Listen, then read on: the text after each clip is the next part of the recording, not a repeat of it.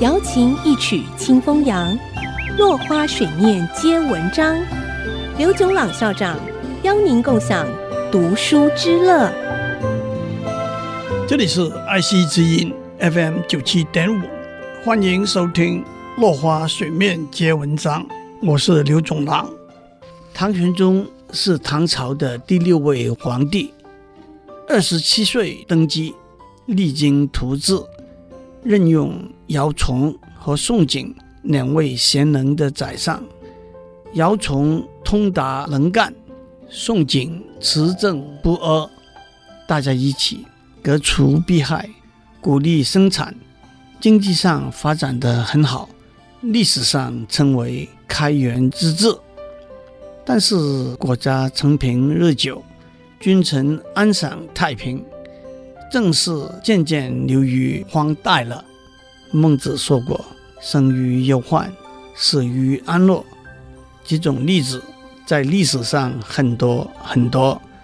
唐朝在唐玄宗之后开始走下坡。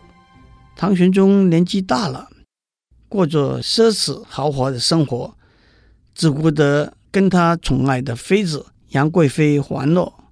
其实杨贵妃是他的儿子。寿皇的妃子，却又被他收为妃子。唐玄宗又宠幸了几位奸臣杨国忠、李林甫和高力士，让他们把持国家大事，政治变得非常腐败。加上唐玄宗为了防止边境的外族入侵，在边境上设立了十大兵镇，由节度使来统辖。节度使。拥有行政、军政、财政等大权，就是一个大军阀，也因此造成了内重外轻、尾大不掉的现象，终于引起了前后八年的安史之乱。安史之乱的男主角是安禄山，安禄山是胡人，身兼平卢、反阳、河东三个大镇的节度使。他是杨贵妃的义子，和杨贵妃有暧昧的关系。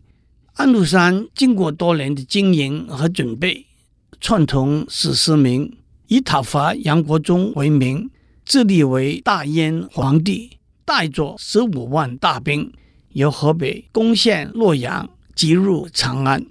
唐玄宗带着杨贵妃、杨国忠向四川逃跑，逃到马嵬坡。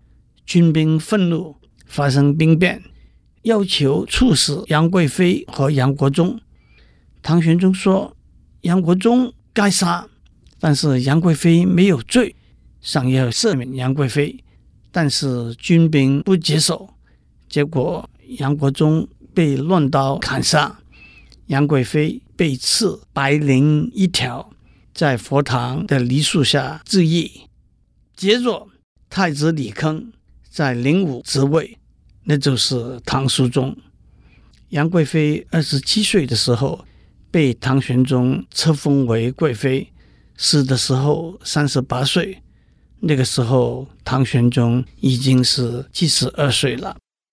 唐朝的大将郭子仪和李光弼借了回纥的兵，不到两年，安禄山被他的儿子安庆绪杀死。史思明投降，可是过了一年，史思明和安庆绪又再起兵反叛。先是史思明杀了安庆绪，自己又被他的义子史朝义所杀，这样又在混战了四五年。史朝义的部下投降，史朝义被杀，前后八年才告结束。安史之乱。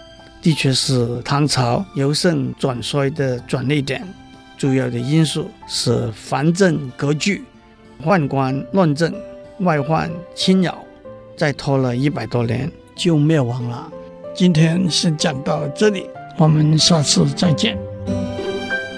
落花水面皆文章，联发科技真诚献上好礼，给每一颗跃动的智慧心灵。